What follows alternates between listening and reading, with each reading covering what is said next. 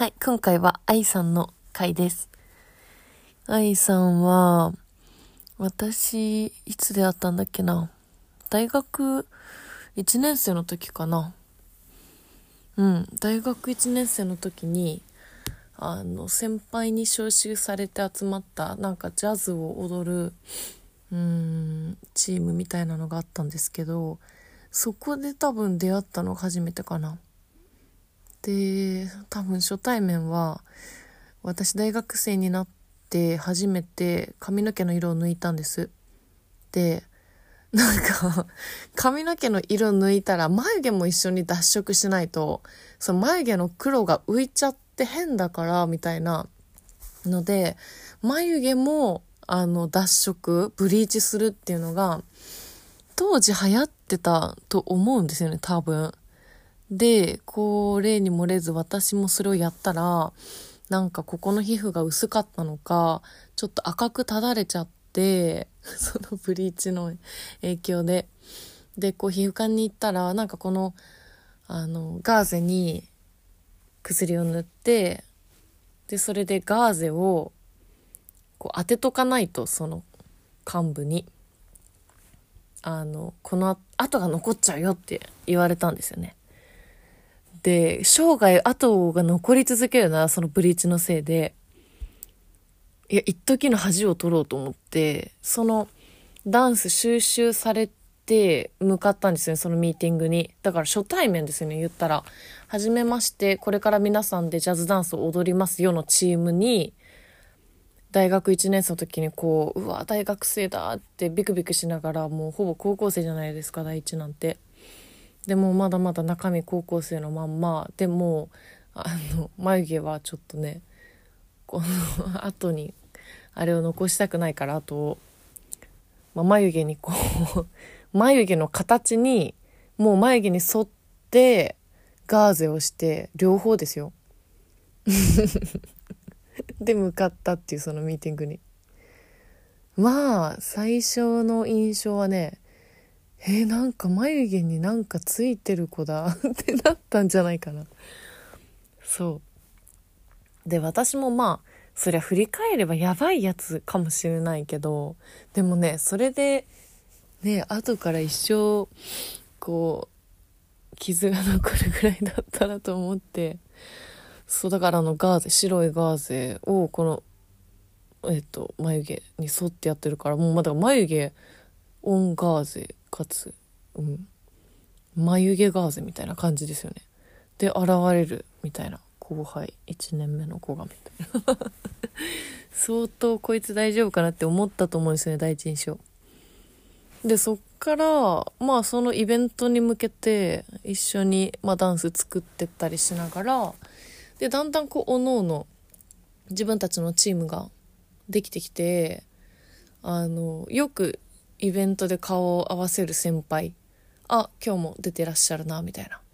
あどうもみたいな感じ。で多分そんな深い話を学生の時にそんなにめっちゃしてないかもしんない。かな。うん。でも最近なんかやっぱり海外にお互いね行くとかっていう話も含めてまたいろんな話ができるようになって。もうすごい面白くて多分ダンサーの人だったらもし聞いてる人がもしダンサーの人だったらなんか もう愛さんってこう天真爛漫コミュ力お化けみたいな。もうなんか陽キャの塊。本当に本当に文字通り。だから私は学生時代からそのコミュニケーションのバランス感がすごいセンスがすごい人だなって思ってて誰とでも仲いいんですけどなんか八方美人とかそういうわけでもないしなんか一人一人と適切なコミュニケーションをなんかこう感覚で取れちゃう人なんだろうないいなみたいなのを思ってて私は学生時代どうだったんだろうな。なんかそんな上の人とそんなフランクに話せないなとかうん。なんか私が話せない人とでももう愛さんは何だろうな話せちゃうし常に周りに人がいるイメージがあってなんか一緒に踊らせてもらうこともその後も何度かあったのであのまあ近しい存在に見えて私からしたら遠い存在というかうわこの人みたいにはなれないんだろうなみたいな感じに思ってた人なので。なのでやっぱこう大人になってみてというか、まあ、この20代後半とかになってきてもう一回話すとやっぱり全然違う愛さん見えてくるしやっぱりどこかの点においてはなんか共感できるポイントがたくさんあったりとかして本当に面白い。でこんなにこうなんだろうな自分に自信がありそうに見えるのに自己肯定感は意外と低くて「えー、みたいな。なんか自分に自信ないとか言うし「えー、みたいな感じ。だけど自分がどう周りから見られてるかももちろん分かってるしっていうなんかそこのギャップも自分の中で認識があってとにかく面白いです。はい、まあ、なのでこれからねちょっとそれぞれ環境は変わるんですけどどうなる？ことやら 未来の私たちに幸あれって感じですね。グッドラックです。はい。今回は愛さんのお話。ちょっとざわざわ大丈夫かな？いけるか？大丈夫かな？大丈夫かな？いっか。はい今回は。あそう呼び名決めるの忘れた。何呼び名って？なんか一応ね全ね全世界に配信中なんで。なんか見バレとかでもこれ呼び名変えるとちょっと編集大変なんで、ん。普通に愛さんってえいいよ。いいですか？か大丈夫。これから世界に羽ばたく愛だから。っこいい。かっこいい。か30が何言ってんだって。っこいい。ということで今回愛さんです。ううそこにね私のダンサーの友達だったらちょっとねあのそれそれナミちゃんの真似してるでしょ Like a Tamagotchi これ言いたいだけ最初のオープニングトークで、なんかあの every なんだっけ every episode なんかみんなに育ててもらいたいよって私の英語がだんだんだんだん良くなるからそれをみんな育ててね like a tamagotchi っていうのってそれが可愛いの。ライカといいねライカと like a ということで、はい。まあちょっと男性友達ならねうわ愛さんだみたいな感じになってる人もいいるかもしれない。でこれざわざわしますが、はえー名古屋の地下のサイゼリアで。い 某。某某名古屋の地下の。でもこっちのサイゼリアの方がおすすめですね、はいあのスパイラルよりね、はい。席数もあるし。先座る。あお友達帰っちゃった。大丈夫かな？足足怪我しておりますけれども。なんかね人体とかそっちをやっちゃったらしい。骨というよりかは。心配ですね。もうすでに話脱線したけど。確かにもうもう脱線してる。えー、っとまず最初キャリアについてからいきましょう。はい。じゃあキャ愛さんのキャリア面白いですよね。ちょっと最初からポンポンポンっていきましょうか。えっ、と仕事？うん一番最初あそ新卒。えっ、と新卒でえっ、と航空会社に入りましてブランドスタッフをやっておりました。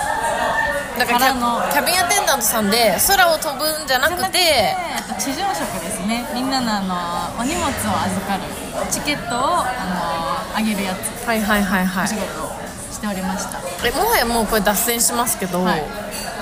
結構こう機械が取って変わったりとか最近しがちだったりするじゃないですそうなかのでもそれってその人であることにも意味があるんじゃないかなとも思ったりするんですけどだから実際どうです経験してみて。どうなんでしょうなんか私が働いてる時はまだあの機械が導入されつつあるかな。うんうんうんうん。将来これ人いらねえんじゃないの？ぐらいの感じだったから、うんうんまだ全然人がやってる方が多かったけど、ん。あのまあ、東京の方はかなりね進んでるけど名古屋だったんで割と人が多くって、うん。でまあでもとはいえあのビジネスクラスやらちょっとハイステータスのはいはいはいはい。方々へは必ず人がつくので、うー多分人がいなくなる完全にいなくなることないんだろうなっていう感じなるほどなるほど。でしたね。なんか私どっかの空港であれは韓国だったのかな、なんかもう本当に完全に人がいなくて、寂しくて、ねすごいよね。うん。なんかああれ？みたいな。タグ付けもそうカバンのタグ付けも機械でできるんだっていうやつあるよね。なんか切なくなります。ねなんか悲しいよね、うん、なんかあれが楽しいのにあのチケット見せてくださいって言われてハラハラしながらこう測られて、はっ とか言いながら。ちょっとなんかハネムーンのカップルには「おめでとうございます」とか言っちゃったりして楽しいのに。ちゃちゃ入れるのが。ちゃちゃ入れるのそうよ。さあやーこれちょっと私最近ハマってる YouTube 小田切ヒロさんっていう。切メイクアップの。YouTube ハマってて。ほらすぐ脱線した「さあやー」っていうのが可愛いじゃあそうよーって言うんですか？私も。脱線しそうやそうなのよたで次は？次は？次は？次は、えっと、4年、えっと、勤めてうん。航空会社に、えっと、コロナで。そっか4年か。そう丸4年勤めたんですよ、うんで、えっと、コロナであの仕事なくなりました。なくなったんだ。1年1年間自宅待機。マジ？えその間お金はどうなの？えっと普通に給料払われてた。あの基本給だけ。ええまだ手当とかないから。全くないから、うん。本当に手取り少なかったよ。あのへー。残業で稼いでたところあったから、うん。やっぱり航空会社は、結構減ってまあでも最初はさパンデミックでみんな外出ないから、うん割とまあ貯金貯金貯金みたいな、別に使うとこないからよかったんだけど、まあ外出だすようになってからはもうなんかあれみたいなお金どこ行ったみたいななるから なんか確かに。まあ、それもあるし普通になんか1年自宅待機してると結構体がなまってきちゃって。てえでもしたんですね1年。丸1年いた結局。すごい悩んだけど、うん。だしあの周りは結構みんな出向行かされてたの。ああの別の会社に。でもな。そうあのそれこそ東京の方とかはいい会社に出向できるんだけどここら辺のあの愛知はなんかね卵工場とか。たまごっち。たまごっち。なんかそういう工場系。あーそっか。もう接客とかも関係産業が違うからね。接客関係なしに、工業系に行かされちゃってて、でそれでまあ結構みんな辞めたりとか、で私はあの実はそれ免れてて、っていうのもちょっとあのいいポジションだったんですよね、私が、うん。あのトレーナーの仕事をしていて、私がいなくなると教える人がいないうんうんから、ギリギリまで出向を行かせられないポジションだったんですよ。なのでラッキーだったっていうのもあって丸々1年働かなくて済んだっていう、へえなのに辞めるっていう。辞めたんかい。会社としてはかなりのロスですよね。確かに。そう。でまあだんだんねなんかね脳みそおかしくなってくるんですよ。何してたの？家にいると。え一人暮らしその時？いや実家に戻ってた。ん。もう。で毎日犬と遊んで。あなんか。愛さんのそういうストーリー見てたかな？ベランダでチルして、うん。コーヒー飲んで見てたかもしれない。犬の散歩、うん。私が行って、でなんかまあその時期はね親もね、うん。在宅在宅在宅みたいになってたから、なんか何してたんだろう。なんか裁縫とかしてた。かわいい。作ってたんですかなんか？なんか作ってた。へえ。バッグとか。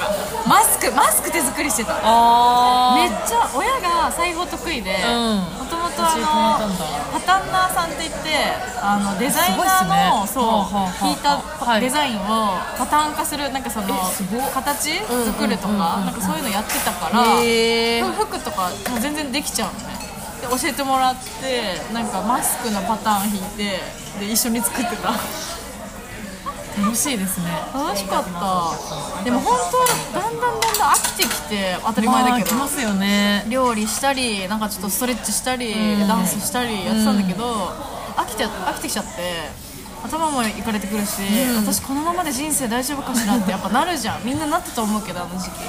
それで、まあ、転職するかってなって、でこれを機に何か新しいことチャレンジしたいと思って、まあ、接客だけだとちょっとね、なんか将来的にスキルないし、みたいな思ったから他のジャンルにチャレンジしたいと思っていろいろ見ててでなんかえっ、とベンチャー企業のマーケティングみたいなところに入ったんですよ、そしたらもうびっくりするぐらいすごい会社で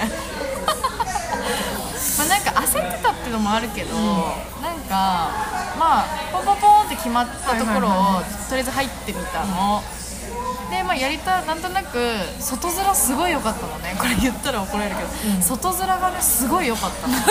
2回言ったぞ。なんか何がいいかっていうとまずインターネットサイトがすっごいかっこよくて 単純いや大事だね。これ人事の人にぜひとも聞かせたいぜひとも聞かせたい、うん。あのねこれで引っかかる人いるよ結構。へすごいかっこよくて。えやっぱ見栄え大事でそうすね近代的な気がしたの。なるほど。なんかちょっと私たちはかっこいいことやってるぜみたいな、俺たちの会社は誇りだぜみたいなぐらいのでなんか社員は少ないんだけど、みんなの顔がバーって載ってて一言ずつなんか目標みたいな。ー。僕は私はこういうこと頑張ってますみたいなのが載ってるわけ一言ずつ。ふわーみたいな。かっこいいってなっちゃって。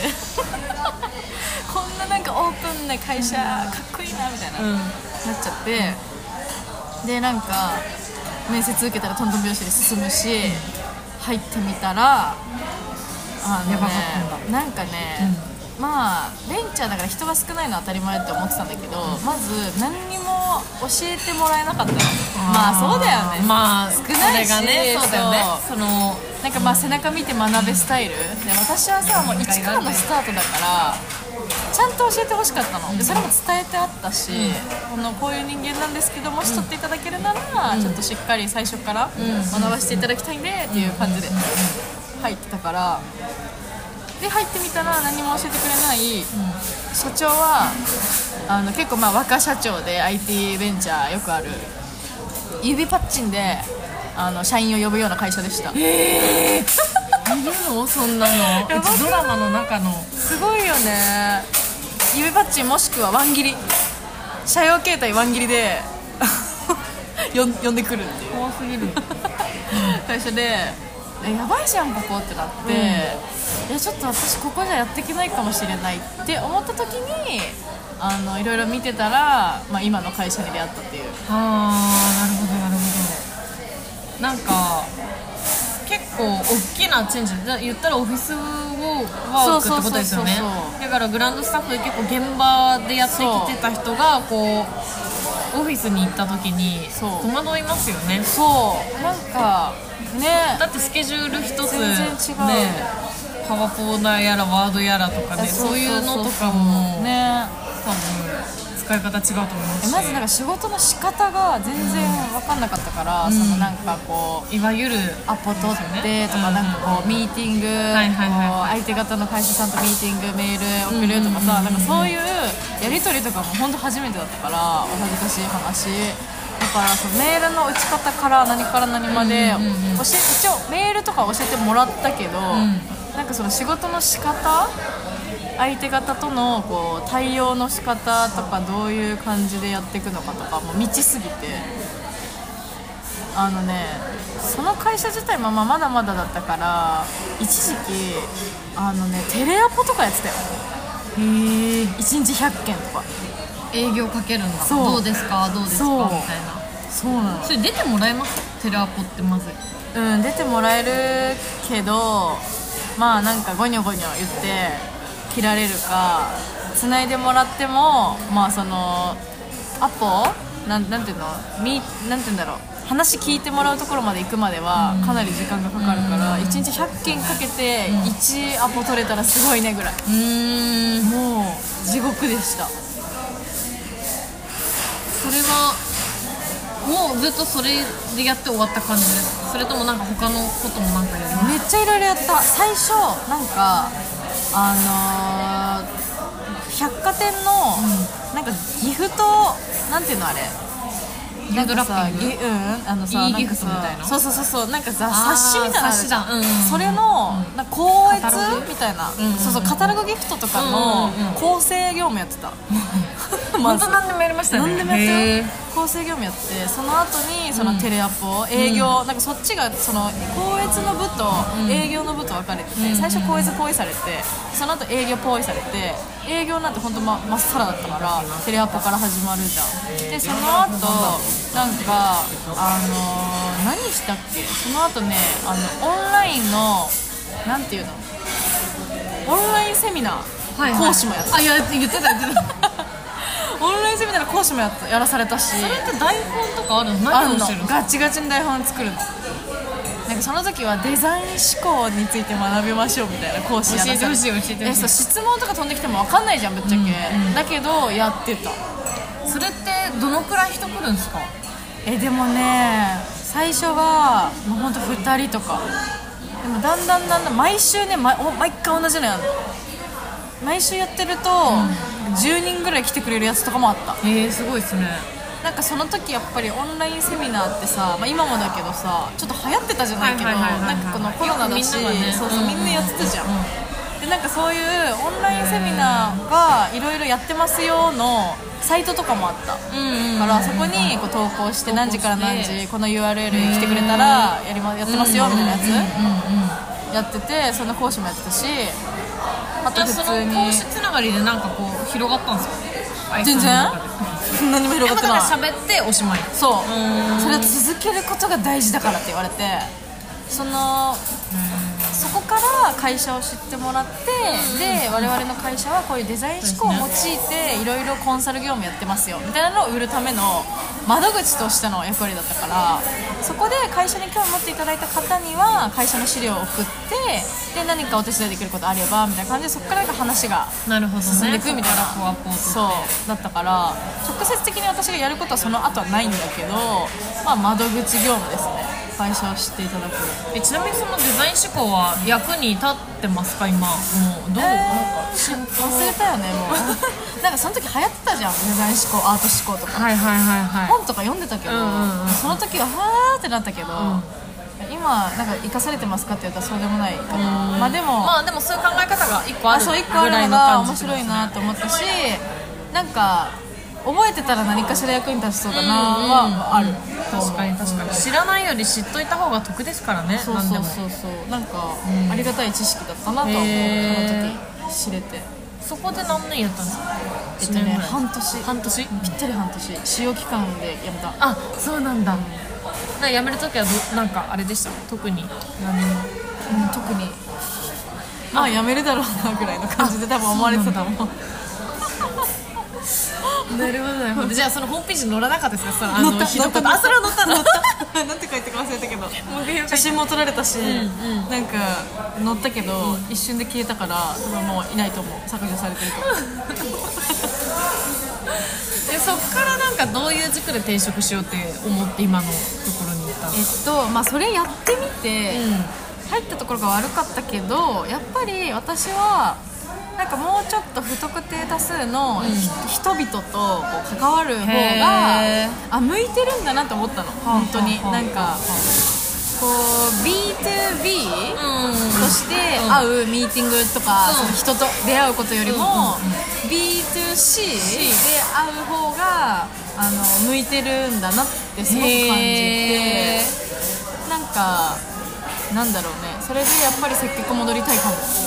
ああそうなんだ。思ったしあの今の会社は、あの某スキンケアブランドなんですけど、あのそこは実は私使ったこと全くなくて 入る前に。そうなんだ。いろいろ検索してたら出てきて、でなんかそのあこの会社知ってるけど、ん。どんな会社だったんだっけと思って検索してるうちになんかそのブランドの背景とかなんかそのどういう風にして作られてどういう思いでこの会社作られてどういう感じで皆さんがこう働かれてるっていうのをすごいいっぱい書いてあるブランドだったのいろんなところに。そういうの紹介してくれててそれ見てあここで働きたいって思ってなったんだ。うんそこからすぐ応募してそれこそトントントントンって決まってっちゃって今にでもすごいですねやっぱりトントントントンって決まっていきますね。ね。決まるときは決まるよね、うん。へえそうだからまあ合ってたんだろうなって思うけど、入ってみてのギャップはないですかそのなかった。ないんだ、うん、もちろんえすごいな。今2年2年か丸2うん。年働いてて、なんかやっぱりそのその会社それぞれの悩みっていうか、うん。その成長の具合とか、いろいろあるから、なんだかなと思う時はあるけどなんかその入る前と後の期待値はあんまり変わってないかも。より期待してるかも。今の方が。いい意味で。なんかそうだね。だからその点は入ってよかったなって思った。なんかそれ最初はその書いてある文字を見て、その理念とか、ビジョンにそうこの共共感して、でこう面接で人に会っていくじゃないですか、そこはもうどんどんこうあの希望度で言ったらこう増していった感じなんですか？うん。そうだねやっぱそれを体現されてる人たちに面接されてる感がなんか私自分が言うのもなんだけど、なんかすごい人を見ているなっていう感じで、あのー私が入れたからすごいとかじゃないんだけど、なんかそのまず面接官は別にそうでもなかったの。見た感じ、なんかその人間的なすごい素敵な方っていうわけでもなくって淡々となんか物事を話す、淡々とこう質問投げかけられる、だけで終わっちゃったんだけどなんかすっごいいろんなところ見てるんだろうなっていう感じの、なんだろうな質問内容っていうかをしていてでプラス私の場合は2人人事と真ん中にオンラインでなんかエリアマネージャーみたいな人がへ聞いてるだけ耳だけ聞いてるみたいな画面があってその人が多分肝で結構。その店舗につながるその窓口としてそのエリアマネージャーが必ず立ち会う、そのそのエリアの店舗の人立ち会うってなっててその人が結構なんか突拍子もない質問してくるような人で、なんかあなたはうちの会社にどのような風をもたらしてくれますか？みたいな なんかちょっとそういうポエマーチックな感じの人だったのその人に何なんで喋ったか忘れたけどなんかまあそれらしきことを喋ったんだろうね、私面接受けた中で受かってる人いなかったの。周りに。えあの人たち落ちたの？っていうぐらい落とされてて。だから何がヒットしたかよく分かんないけど自分の。えちょっと気になるんですよ。なんで答えたんですかえわかんない。忘れた。もうなんか緊張しててめっちゃ。なんか忘れちゃったけどなんかそういう突拍子もないこと言ってくるような人で。へえ風か。そう。難しいでしょ。なんかねそういうねちょっとあのーそういう人がね多いんですよ。うちの会社。でもなんかさ外資な感じするね。そうですね。外資だし、なんかそういうねその会社の用語みたいなのが結構ある。へえ面白いけど。なんかもちろんカタカナも多いし、うん。なんかねななんていうんだろう。言い回しがちょっと独特なのそうかな言い回しがね堅苦しい時とかもあるからすごいね難しいんだよね。へえなんか卓越していきましょうとかなんかなんていうの？私にとって卓越って難しいんだって思われたら恥ずかしいんだけど。卓越。あと知的な相互作用とか。知的な相互作用。うんそれ英語でなんて言うんだよね。えっとね英語あったんだけど本当にねス interactive あのー何？あれだった。Google で検索したら一発で出るような言葉だった。あのー英語めっちゃわかる子に言ったらすごい笑われた。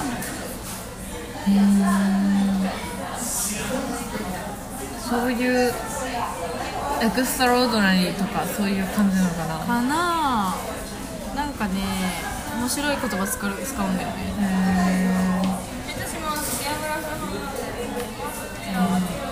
なるほど。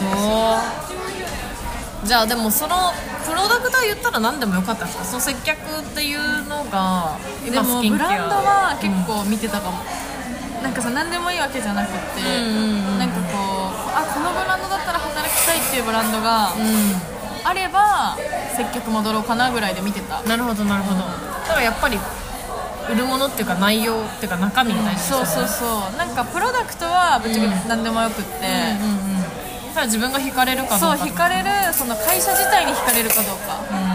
で結構見てたかもまたまああいいじゃんこれみたいな感じから 軽っ。でもやっぱそう決めてトントントンっていけるのがすごいけどな。ね。なんかねトントンっていなかっちゃったなかだってそんないける人いなんかでもうんすっごい自信があった。面面接は。これで落ちたら、なんか運命じゃなかったんだなぐらいのうんうんうんうん。ぐらいやりきった。感じがあって。なんか準備したんですか？したなんかそれは結構エージェントさんがついてくれてて、うん。そこに入るためにまずその専門のエージェント通さないと入れなかったの。っていうあの何？そういう美容業界の、うん。あの専門のあるんだ。何？なんていうリクルーターみたいな人たちが。そうそうそう。なんかなんていうんだっけあれ。なんちゃら会社。あの何？派遣会社。派遣会社。うん。を通してじゃないと入れなくて私の場合は。今はどうかわかんないけどでそこの人がすっごい親身になってあの面接の内容とか教えてくれるし添削してくれるの、うんうんうんだからえこれで受かんなかったらちょっとおかしくないぐらいの感じにサポートしてくれるから、すごいですね。それ無料ですか？うん全然無料。だからその人のおかげって感じ。全部内容とかも全部教えてくれた。面接の内容とか、うーん。なんかじゃあそこのリクルーターをいいエージェントとかまあ派遣会社というか、そこを探すのも結構大事ですね。ねえ。だってその人があんまりいい人じゃなかったら、ね相性良くなかったら、なんかね。まあでも本当たまたまって感じ私は。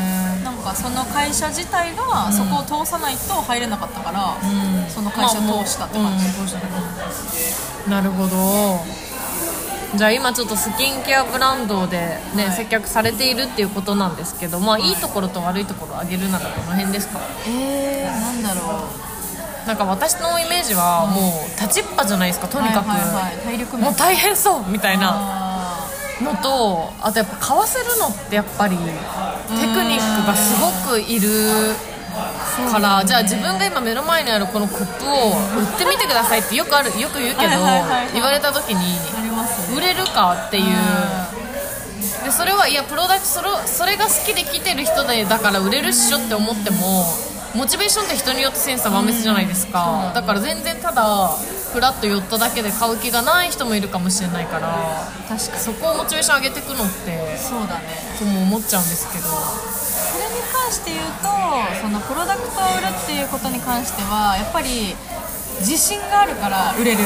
へえそれはめっちゃ言われる。自分の製自品いいって。身が思ってる心から思ってるそうそう。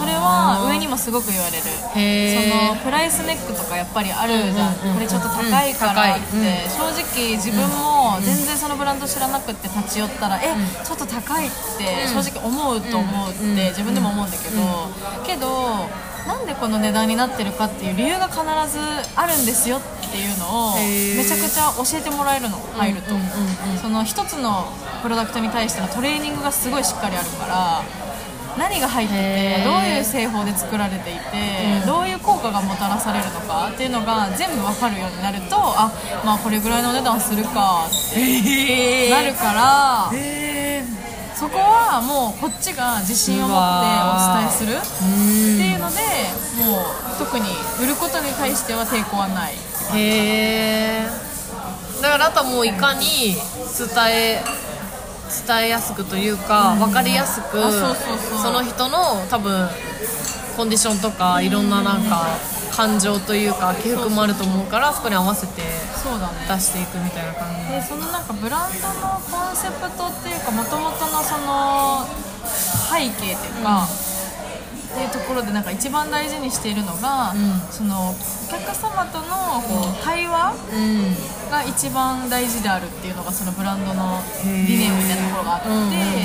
そのなんだろうなお客様との対話の中でこう得られる情報情報、を紡ぎ出していって、あじゃあこの人にはこういうお悩みがあってこういうライフスタイルだから、うちのプロダクトで言ったらこれが必ずあなたにぴったりですっていうのを必へずこーう出す出すっていうか紡ぎ出すっていう作業をあのお客様一人一人に合わせてやるのね、なんかそれを大事にそのお客様とのこう信頼関係うん。がロングタームなうん関係構築につながるからそういうのもすごい素敵だなと思って。なるほど。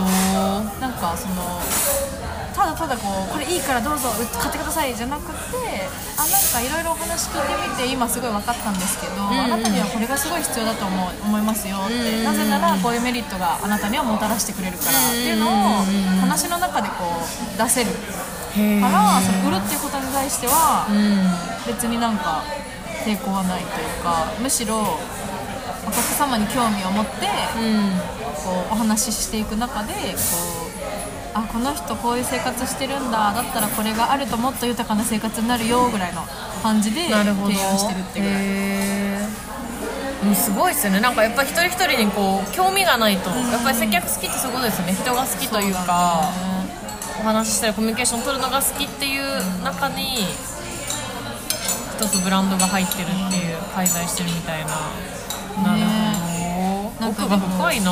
やっぱり私の性格上そんななんか100 10人に10人同じこうベクトルで、これすごいよくてこんな感じでみたいなテンション上げ上げでできるわけじゃないけどね、正直、それはコンディションもこっちはあるからあるよね全然あれなんだけど、でもなんかそのこのブランドを背負って立つっていう、なんかなんて言うんだろう自信とか、こう楽しい感情はいつもあるからその点はそのブランドを好きになったことでできてることかなと。思う、なんかそのこの製品がすごいよくてだけで入ってるわけじゃないから、そこはなんか良かったなって思う。いやー大事ですね、大事ですね。なんかそこに共感してし会社に入るってやっぱ大事だな。ね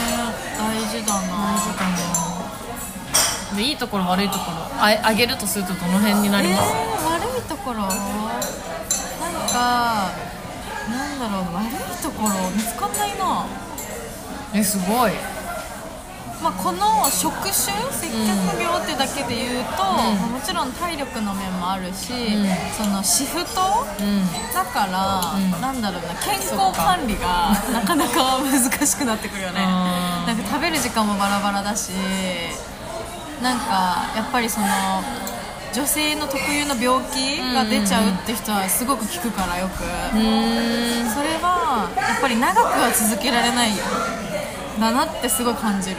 1回のそのシフトのルーティン的にはあれですか？3日一緒でお休みして次また違うみたいな感じですか、えっとねもうバラッバラなんですか？バラバラ。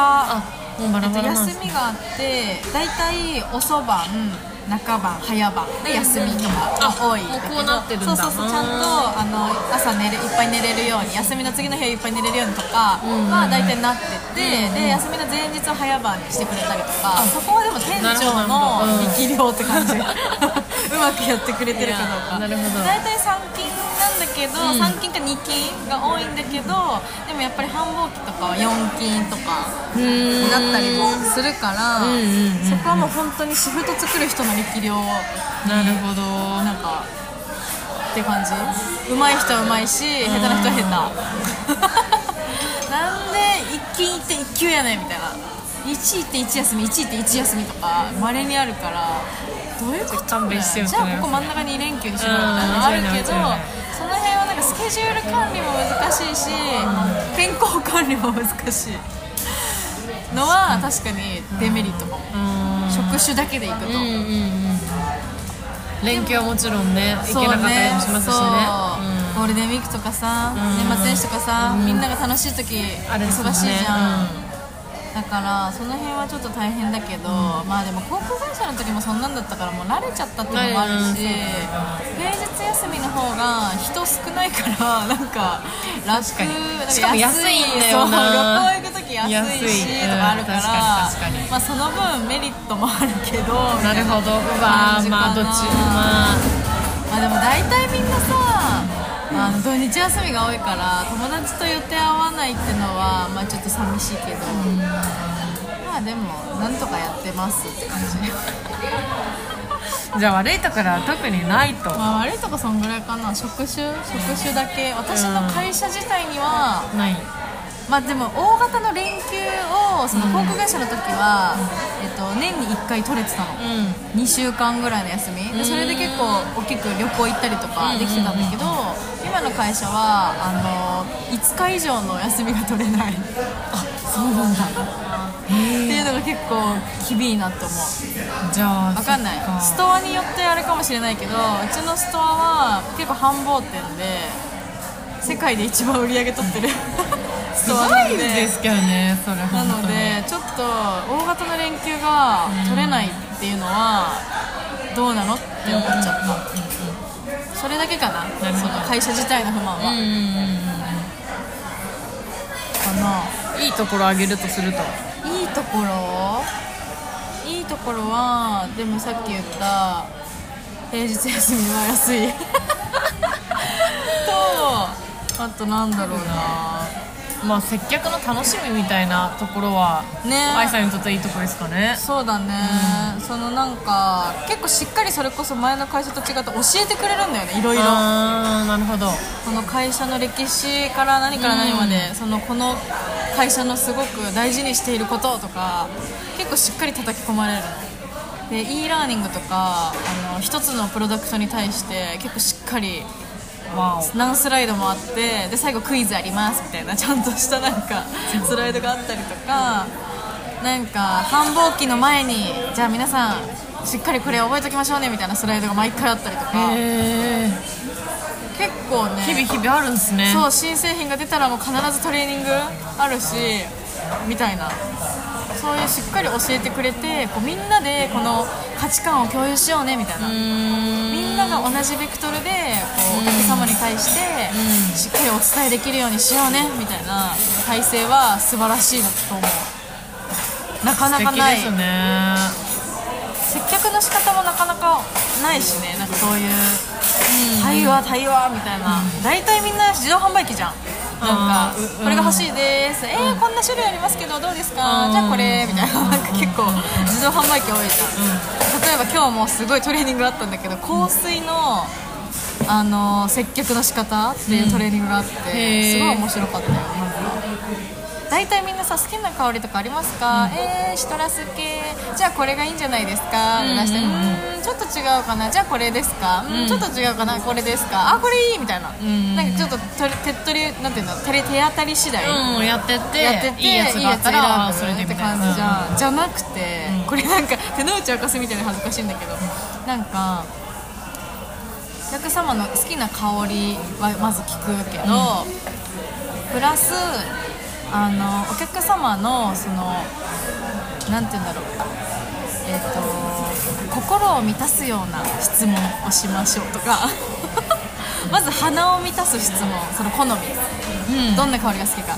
で心を満たす質問っていうのはなんかあのお客様はちなみに、今日の気分とかどんな気分ですか？どんな香りを嗅ぎたい気分ですか？とかどういう印象に思われたいですか？うんうんうんうんとかなんかこうそういう気分とかそう心をめ満たしてあげるような質問をしましょう。あとは、えっと、経験値。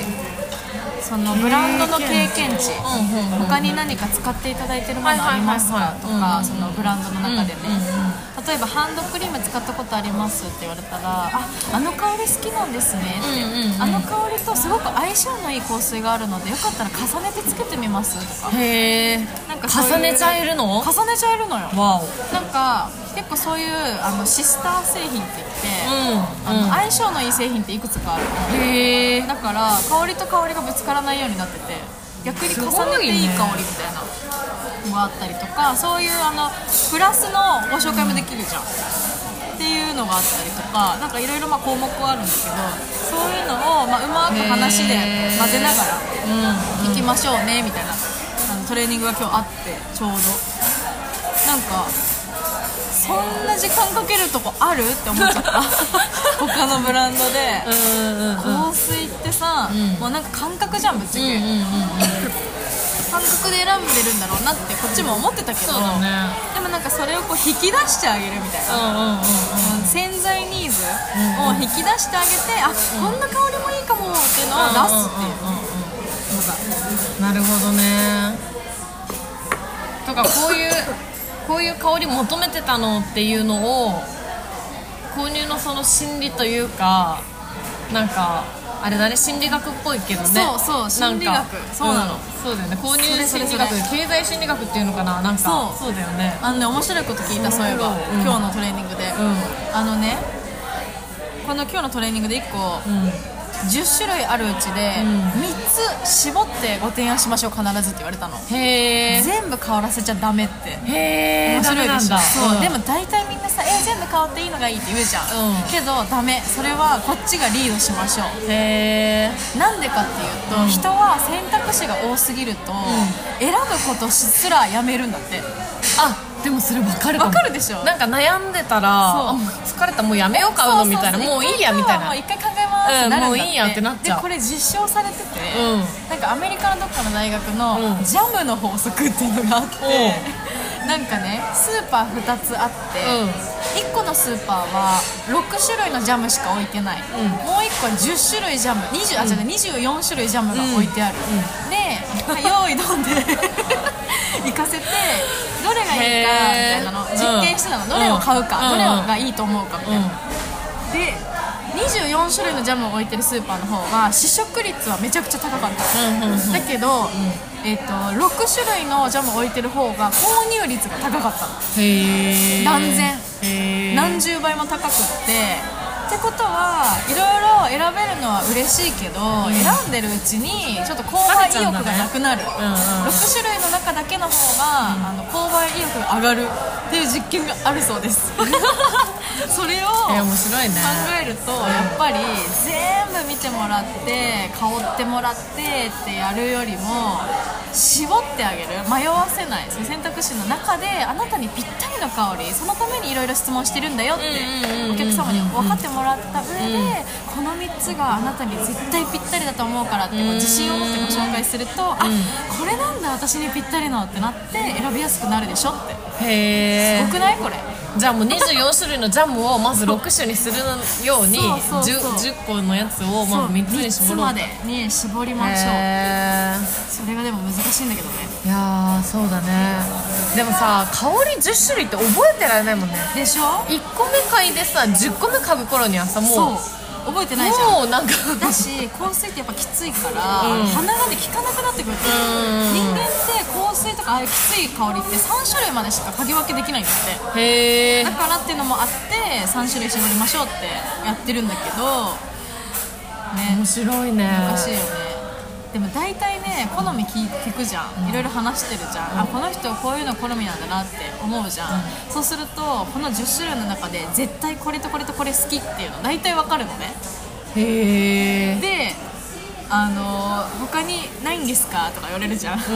そう言いそうだもん言われるじゃん、うだよね、うん。絶対他にも香りたいじゃん、うん、3個以上行きたくまあなっちゃう、それだとその何信頼がねされてないってことで、うんもうそもそもダメなんだけどその その接客自体が。なるほどなるほど。そう、うんダメなんだけど、ん。その大体それ以外3つ以外を香ってもらうと絶対えー違うって言うわけ。みんなほらねって思うわけこっちは。だから言ったじゃん。I knew it. そう。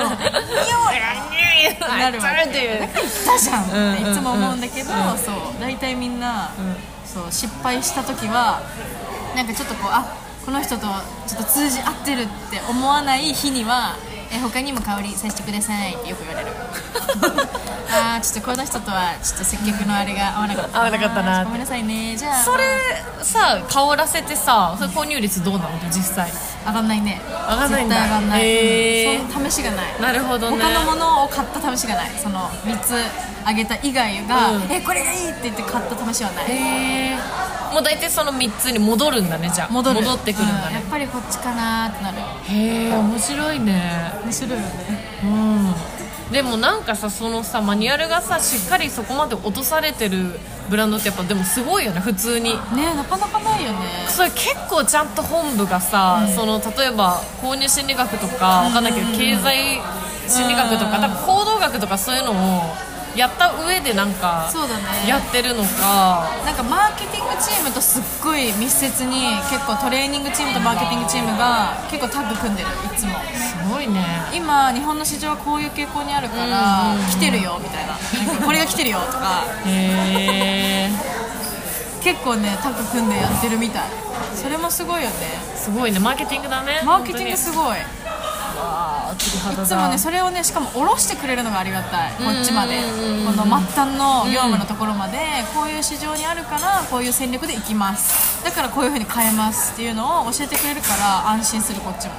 あだからだから変わるのねって、結構ねこの12年でね、そのブランドの成長がすごくすごすぎて、いろいろね変わったんですよやり方が、はい。その接客の仕方もはい。ガラッと変わったの、うん今までははいゆっくり対話しましょう。そして知ってもらいましょう。一つでも多くのプロダクトを買ってもらいましょうぐらいだったの、うんうんうんうん。もう知ってくれるだけで神みたいな感じだったんだけど、もう成長しすぎちゃってあの知ってる人が増えちゃったから、うん。結構みんな慣れてきちゃうじゃん、うんうん。あああのブランドねそうだね。ブランド認知率上がればね。だから、まあ、当たり前なんだけど、あのあんまりこう入店率も落ちてくるし、うん。購入率も落ちてくるじゃん、だから1回のその接客を15分までにしましょうみたいな、ちょっとクイックになっちゃったの、今までゆっくり対話って感じだったんだけど、うんうん。うん。うん。クイックになってプラス1点よりも2点2点よりも3点多く買ってもらいましょうみたいな。なんかすごいえ？今までのなんかこのゆったりのあのいい感じのブランドどこ行ったみたいな感じになっちゃったんだけどそういう風にクイックに変わってっていうなんかコロコロ変わった時期があったからすごい混乱しちゃったんだけど、でそれでちょっとなんかえ？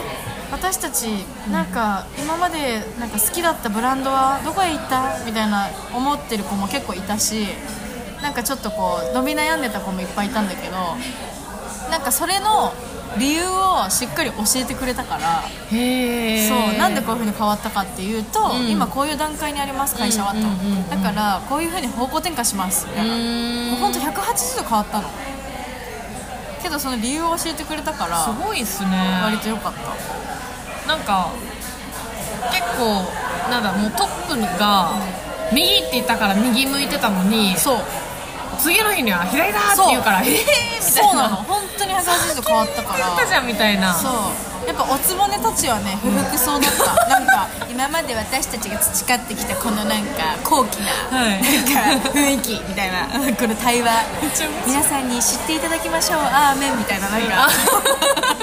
この優雅な空間みたいなさ、うんうんあんなわんさか今出入りすごいじゃん、こんなんじゃなかったわみたいなことを言う人もやっぱいるわけ。ああいるんだね。でもやっぱそんなフェーズにないいないから私たちはもう今や、うん。だからもうせっせと売らないといけないと。もう。だから逆に本当そうやって自動販売機みたいに「はいじゃあこれですね。はいじゃあ買いますね。OK です」みたいにならずに「ん。はいじゃあそこ一歩立ち止まってこの人はどんな経験値だった?」って。ん。まずは対話。15分の中でもしっかり対話しようねっていうのがちゃんとスピリットは残ってるからそれはすごいと思う、ね。だから逆にだから高度なことを要求されてるよね。そうなの。そんな技術ないよ、長い時間でさゆっくり知ってもらいましょうそう、ね。簡単だよそれは簡単だよ。うん。うんゆっくりゆっくり知ってもらって、うんうん。えー、すごい。じゃあこれも買ってみようかなってならせるの簡単じゃん。結構長く時間をかければね。けど15分でその人のニーズ顕在ニーズから潜在ニーズ、そしてブランド自体を知ってもらう、また来てもらえるための招待状を送る、っていう。大変ですよ。大変ですね。高度な技術だ。高度な技術だね。でもなんかそれに燃えそうな感じしますけどね。え、うん。燃える日と燃えない日ある。波がありますと。波ある私はね。いやそれできてる人もでもすごいいるから。本当。いやでも毎日燃えられないって人間無理無理。私絶対無理なのね。もうだって燃えかすになるから本当に。そう。本当に。なんか調子いい日は、うん。とことん調子調子いいんだけど、ん。悪い日はとことん悪いの。だから切り替え大事だなってそっか。めっちゃ喋っちゃった。ごめん。奥が深いいやもう全然もう何にもだ何にもありがとうございます本当に。えじゃあ一番のやりがいは何かありました？今までで。やりがいは。これはやりがいだわみたいな。えでもなんかやっぱり、なんだろうな。なんかそのブランドの世界観を分かってもらえた時、共感してもらえた時、うんお客さんに、うはすごい嬉しいかも。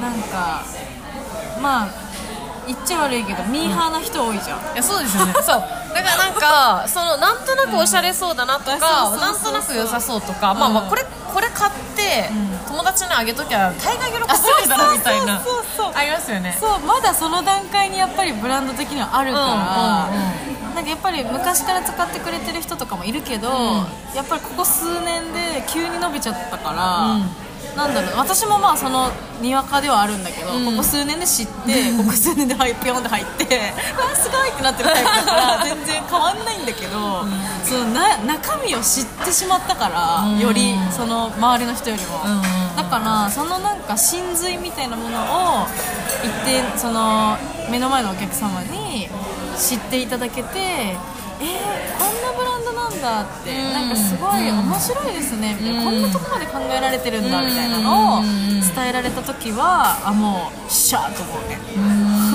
自分の中で。自分の中で。もう無理だけど。へえそっか。だから愛さんが素敵だなと思った理念とかそう。こにその B2C だけど、まあ、C としてこう出会った人がそいいねって言ってくれたところが嬉しいというか。嬉しい、うん。なんか価値観共有できうんたうんうんうん。気がして。なんかそう。結構あのなんだろう。哲学だったり、あのなんていうの地地なんていうの地形学？地形学？うん、ほなんか地質地質学とほうかほうほうほうあのギリシャ神話とか、うんうんうんなんかそういうとこから着想を得てなんか物が作られたりとかするんですよ。それもすごい面白いのね。やっぱそれってなんかやっぱ日本人ない発想だよね。面白いよね、うんそこから来るのって。なんかそういうのをまあ別にいいろんな人に言うわけじゃなくてあこの人なんかすごいそういうの好きそうだなっていう人うんうんうんうんにちょっとポロッと教えてあげたりすると、うん。えー、すごいみたいなちょっと他のブランドとは一線違うなって思わせた時にシャーって思う。だろって思う。いいやろこのブランドって思う。すごい。シャーみたいな。なるほど、ね、すごいですね。だから、ブランドに関する膨大な知識とそれをどういうふうに小出しにしていくかっていうそこのフィルターですよね。この人がどうどうかなかなっていうのをそれをこう見極める見極めて、じゃあこのこの引き出しから出してあげようみたいな。あそうそうそうそう。この人にはこの知識を与えてあげたらきっとこの人は輝く輝くというか、うんうん。喜ぶだろうなとか、この人にはこういう知識持って帰ってほしいなみたいなのを小出しするとなんかその人の生活が豊かになってくれたら嬉しいしなんかね一回言われたことあるのが、その香水の接客をしてて、その香水のコンセプトが10種類全部違うのね、例えばギリシャ神話を想像して作った香りとか、うんうんうん。京都のお寺を想像して作った香りとかいろいろあるんだけど、なんかそういうのを教えてあげたらある女の子が「えー、なんかディズニーランドみたいですね」って言われたの。なんかそういう裏の裏までちゃんと作り込まれてるみたいなところが多分そう言ってくれたんだと思うんだけどそれ言われてすごい嬉しかったもん。へえ ああこの人分かってくれたなみたいな。伝わった瞬間まさしくそれですね、嬉しかった。へえじゃあ逆になんかこう悔しかったことありますか？え悔しかったことだらけですけど。なんだろう。えー、悔しかったこと。仕事？今の仕事は特になんかまあ今日うまくいかなかったなぐらいだけど、なんかなんだろうな。悔しかったことっていうか、まあ、人生において。人生において悔しかったこと。なんかなんだろう。別に今の仕事でこれができなくて悔しかったとかは別にないのねぶっちゃけ。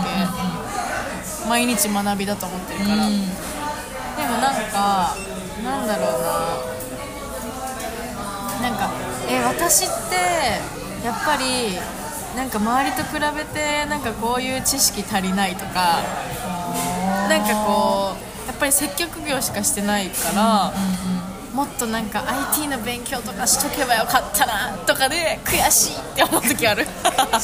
あの悔しいって言いながらあのなんかこのマリオのこのピヨンみたいなピヨンってしてますけど。ガッツポーズみたいな。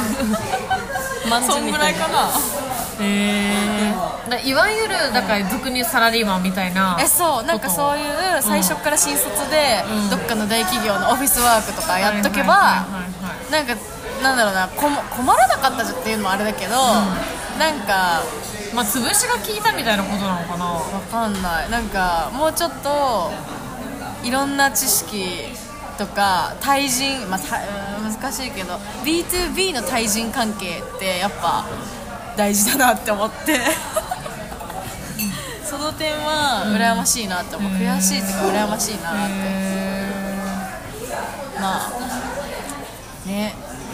今更ちょっとどっかの企業でっていうのも難しいから、まあ、接客は楽しいから別にいいんだけど、なんかそういう知識も欲しかったなって思う、ん。なるほどなるほど。でもやっぱさ B2B で会う時のその人人でいた時にさ B2B で会う時の人とやっぱ B2C で会う時の人ってやっぱ違うよね。なんか、えまあ、普通にさそれはプライベートと仕事モードねビジネスモードの時とプライベートの時は全然違うと思うけどなんかそこって全然違いそうね。ですもんね。違うと思う、確かに。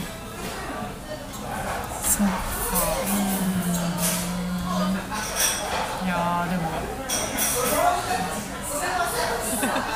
と第1回終了しよう。ここで、ちょっとベラベラ喋ることないから。新鮮だね。でもなんかベラベラ喋るとちょっとすっきりしません？ね。うん。なんか面白いね。喋ってるうちになんなんかあそっかみたいな感じに自分でなるというか。言語化するとなんかねよりよく思えてきた めっちゃいいっすよめっちゃいい。じゃあ人としての話になりますけどこれからの目標なんですか、えー、目標そうでこの後夢も聞くんで、はいはいはい。まあだから中長期かな。目標なんでうん。一旦足元でもいいかも。23年ぐらいでも。目標はえーまあ夢とも重なるけど、うんうんうん。まああのご存知の通り、うん。来年からちょっと環境がね変わるじゃないですか、我々。オーストラリアに。あなたは来月から。私は来月から。私は来年からあの環境がガラッとオーストラリアにあのワーキングホリデーに行こうと思っていてなのでなんだろうなまあそのい今の会社とも関係があるんですけど今の会社がその本社がオーストラリアだからそこのオーストラリアの本場で、うん。そのよりブランドの学びたいっていう目標があるのでまずは、まあ、そこで働けるようにしっかり今努力をする。何すりゃいいのって感じだけど、まあ、ブランドのこともそうだし英語もしっかり思い出しながらうん。勉強して、来年から頑張ってそこで働けるように、夢に近づけるようにって感じですかね。愛さん1年アメリカ行ってましたもんね大学の1時に。年。そうフィリピンとアメリカ。フフィリピンで、ね、フィリピンも会いましたね。会ったんですよ千花とねその時から懐かしいですね。感じてる。本当かよ。そうかじゃあ。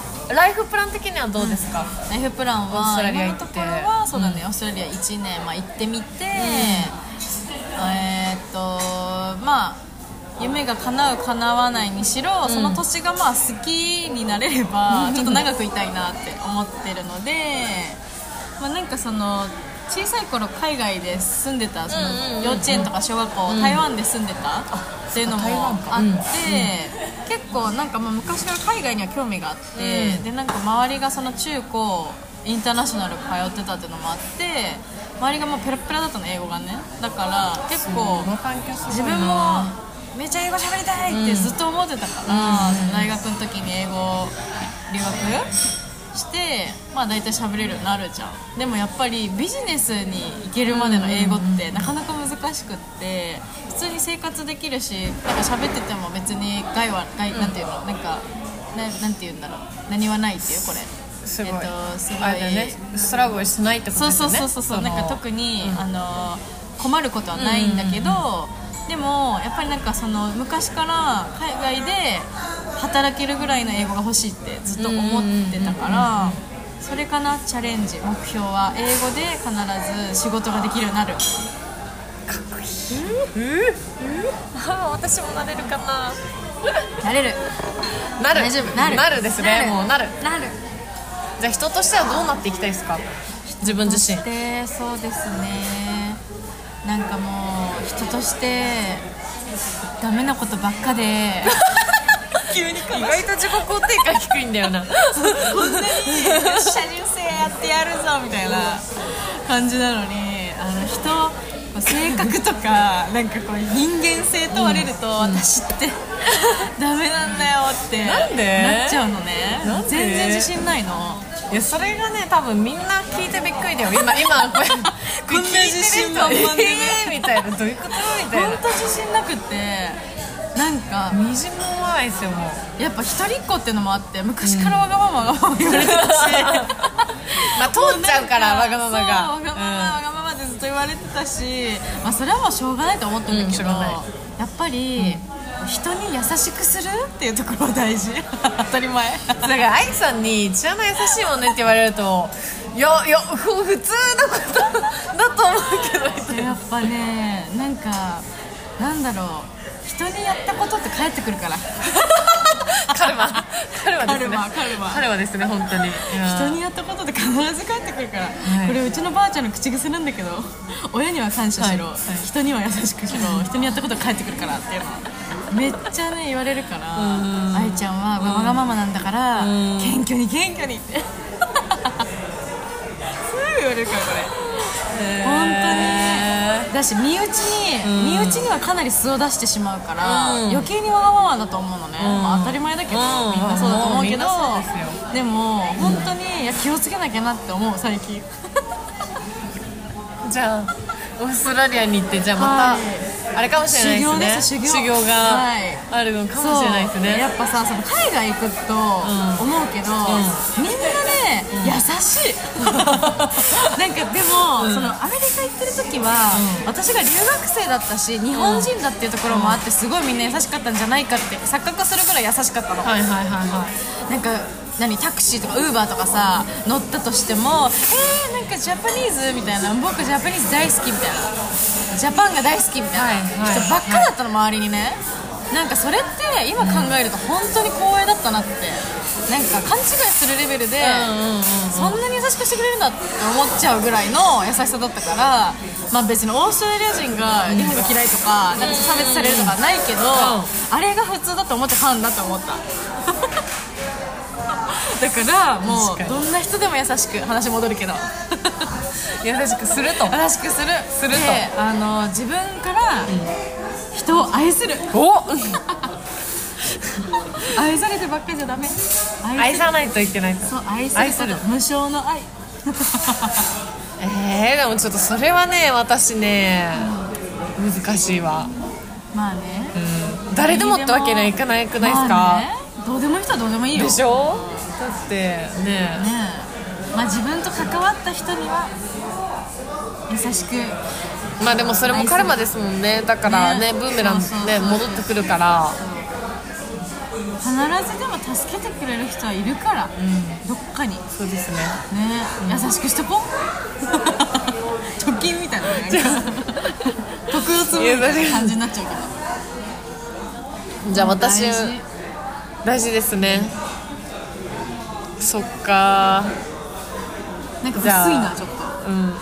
薄い？と薄くない？なんか。そう？優しくする？だけ？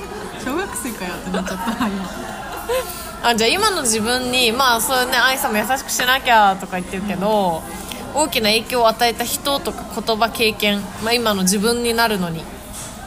えー、なんだろう。何強いて言うならどの辺ですか？強いて言うなら。でもやっぱ中学高校の友達は大きいかなやっぱり。その海外経験が豊富な人たちの中にもみくしゃにされて、育った6年間だったんで。それ日本でですよね。日本日本。あのーそう。私以外ほぼほぼみんな英語ペラッペラでまあ何人かそのアジア圏内から帰ってきてる子たちはもちろん英語喋れない子いたけどほぼほぼもう80%ぐらいはみんなペラペラで。えそれ日常会話でもやっぱ出てくるんですか？あ出る出る出る。え普通に日本語で喋ってるよ普通に。ね、けどやっぱりなんかねえあのなんかあの時に見てたさ英語のなんかアニメさあれ楽しかったよね。あららららみたいな。なんかあのそのなんちゃらかんちゃらみたいな。なんか ちょっと出るじゃん端々に。それですら意味わかんなかったから私。何そのアニメみたいな。あとなんか。はい。大丈夫です すいませんあとなんかなんだっけ？なんかさあのあの時のなんかアメリカのお菓子が美味しかったからどうのこうのとかさなんかあの場所懐かしいやらなんやらかんやらまあだから日本で普通に昔話する感覚ですよね。あそうそうそうそう。うまいもの何味が好きとか。あそうそうそうそういう。ことですよねなんかマックのハッピーセット美味しかったよねぐらいの感じの レベルで喋ってくるから、いや知らない知らないみたいな、うんうんうん私だって台湾で住んでたから、台湾の時の美味しかったご飯とかは言えるよ。けどそんなシェアできる友達いないから台湾に住んでた子なんていないから、そんなんでそう。やっぱそこの経験があるから今も海外にこう目を向いてるし。えそうかなりあったと思う、これで普通にあの小学校中学校高校日本の学校通ってたりしてたら、まあ、今は分かんないよ。YouTube とかいろいろね、あるから、あ海外いいなって思ってるかもしれないけど私にとってはかなりカルチャーショックでその中学高校の経験が。えなんかかっこいいな漠然とかっこいいなみたいな。その時に私友達にあの愛あの英語喋りたいとか海外興味あるんだったら Facebook やりなって言われたのがもうカルチャーショック。Facebook とは？それ中学生？うんそれ中学生。中1へ絶対 Facebook だよ。で私その時にあのハイスクールミュージカルが流行っててめっちゃ好きだったの。ザック・エフロンが。あのその時の当時の Facebook のアカウントの,、あのパスワードザック・エフロンだった。ウケる。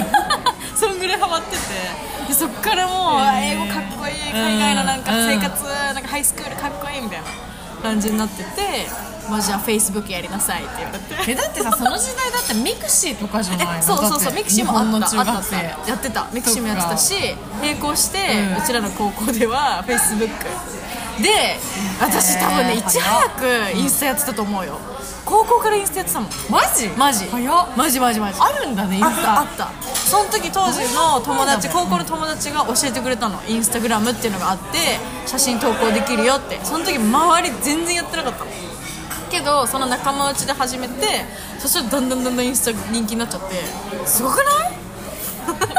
先駆者だからパイオニアインスタグラムのアイデアだったんですね。そうだよ。マジで。なんか今さツイッターかなんかと連携してるじゃん、会社が。それよりもっと前にフェイスブックか。フェイスブックとインスタ？とインスタメタだね。一緒になってるじゃん、うんうんうん。それより前にやってたから。メタになる前に。なんだこの自慢。何のだからあれだよねアイコンがさそうそうそう。カメラの変わる前。茶色いえそうそうそうそうその時その時これやってたから この自慢話はね初めて聞かされた今。あのいや愛さんにとかじゃなくてあの史上初めて聞かされた。マウントインスタでマウント史取るすごくない私が絶対始めたの最初だからってやつ。めっちゃ面白い。はいじゃあこのこのポッドキャストは「I am what I am」ということでそうこれね友達にね指摘されたの「I am who I am」だよみたいな。あね、指摘されて。でこれどうやってさ伝えれば「I am who I am」と「I am what I am」の違いって結構違うと思うんだけど。うん違うと思う。なんて説明したらちょっとここお願いします。I am who I am はもう本当にじ自分自身じゃない、自分自身が何者なのか、うんうんうん。What I am はなんか、もちょっと What はちょっと物寄りになっちゃうよね、そっか。なんかなんかね曲のねタイトルなのこれ「I am what I am」っていう。あそうなんだ。そう。何っていう。なんかもう本当漠然とした私自身以外のことも含まれてるんじゃない？ワッツだったら。なんかそれに関連するものやことすべて。この世にあるものすべてじゃないけど。フーだともう人間だけになるから。そういうことか。じゃない？そういうことじゃない？ちょっとなんか哲学的な要素含まれてそう。ワッツだそういうことかなんかね「I am what I am」って曲ちょっと聞いてみてほしいんですけどなんかねグラップの多分ゴスペル系かな？ちょっと名前忘れちゃったけど人が歌っててなんかまあ私の人生はこうひ非難されるためにあるものではないよっていうー。なんかそういう歌を歌ってて。深いね。そう深いんだよね。そうだからみすぼらしくもないし、みたいなことで、うん、変変に称賛される必要もないし、みたいなことを歌っててなんかすごい好きでそれが。かっこいいね。かっこよくない、だからあれだよねその物体っていうかもう腰物体的な風だけじゃなくてだからそこにまあいろんなこう哲学とか、まあ、考えだとか、うんそうそこに付リレー随するションとかそうそうそう。そういうことだよね。周りのことも全てのこと何者なのかってあー深い。まあちょっとそんな深いタイトルが。ちょっと本人あんまり重いなあんまり本人はもう分かってないけど深めのタイトルつけられていて、はいつけられていて。なのでサンゴで表してください自え分を。むずいむずいさっきなんて言ってた？えそうさっきさサンゴって言ったから、あのー、私みたいな。一文字ずつで表さないといけないのかと思ってて。これだから帰国子女。は めっちゃ考えたんだけど分かんなくて。でもあれなんだよね。前のさ1個前のあーちゃんの話聞いてたらあなんだみたいな。1個2個3個その言葉を3個あそうです。なんだねっていうのをさっきもこの話しましたポッドキャストっぽいえーだからそうえー、だからもう行き当たりばったりでしょ。私人生本当行き当たりばったりなの。マジで。この来年のオーストラリア行きを決めたのも本当に先月とかで、マジでマジで。急にエージェント3社ぐらい電話しまくって。あじゃあここって。すぐ決めちゃった。さ決めてからが早いよね本当に。そうなのめっちゃえそれもそれ決めるまではさ、あるの？あるよ。潜なんか悶々と考えてて、うん。お金だけとりあえず貯めとこうぐらいの感じで悶々と考えてたんだけどある日ピンとくるわけ。そうある日あの電話かけたエージェントで「あと一枠です」とか言われるともう申し込んじゃった。えやっぱ縁を感じちゃうというかあれかな。縁を感じるのご縁感じがち。それも一いやでもさ。行き当たりばったりとうご縁感じがち運命。あこれは私の運命だってもうピンときたものはどね。もうこれで失敗したら最後みたいな。なんかその面接の時もそうだったけどうん今の会社うんうんのこれでもう受からなかったらもうそれまでだってぐらい考えれるぐらい全力出す。いいねだからやっぱ一点一点のこのクっていうこの全力がそう。あるんだね。行き当たりばったりご縁感じがち、うん。あとなんだろうなんかご縁感。じご縁感じこんなになんかこんなに陽キャに聞こえて自己肯定感低いっすかえ そうなんだよ。本当にそうなんだよ。マジでがビビる。本当に自己肯定感は年々低くなる。本当、うん。え？私無敵だと思ってたの昔は。あななんかだし私の友達も言ってんだけど、左利きって天才らしいのね。え左利きを天才って本当に思ってて私たち。左利きグループがあるんだけど。いや私たち天才だから大丈夫みたいな、うん。何でもあのこれ今からでもなんか何にでもなれるっていう友達が一人いるんだけど本当にそう思ってて。けどあれ？大丈夫？ってか なんかこの年になって。え大丈夫？大丈夫？左利きだから大丈夫？っていう謎のあの何？根拠？自信ある根拠がなくなってきちゃった。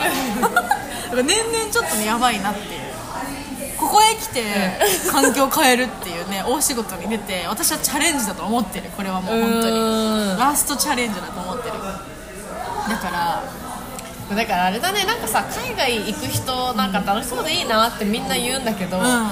結構この海外に行くって決まるまでの後ろは長いからね、え長い。長いっていうかいろいろあるくない？なんまか。あそうね。私はあるようでないんだけど。決まったら早いからあるようでないんだけど。まああれだね。いくつになってもチャレンジャーってこういう感じだね。それさんそれさんそれ三つチャレンジャー。一行き当たりばったり。えっとなんだっけ。忘れた。忘れちゃったんだけど行き当たりばったり。ご縁感じがち。ご縁感じがち。何歳になってもチャレンジャー。めちゃくちゃパリピやんキモちょっとやめてよ。あーちゃんの次これで大丈夫？全然違いすぎて大丈夫。分かった。誰か挟むわじゃあ。誰か挟んでこう。そうあいちゃんの回をねちゃんと聞いてくれてるから本当に本当ありがとうございますリスナーの皆さん本当に。人の人生聞くの好きだから。なんかさ面白くない？なんかさいやい、ね、一般ピーポーと呼ばれる私たちですけど、はいねそこにはすごい人生があって、えそうだよ。本当いろんな人生送ってるよ我々、うん本当に。マジで。マジで。ねえ波乱万丈じゃない？私はもう別に何もないんだけどぶっちゃけ。何ともない人生送ってんだけど。それでもやっぱり出会い別れいっぱいありましたよ、はい。本当に。じゃあオーストラリアで期待する出会い。これ最後のあと4分あー出会い？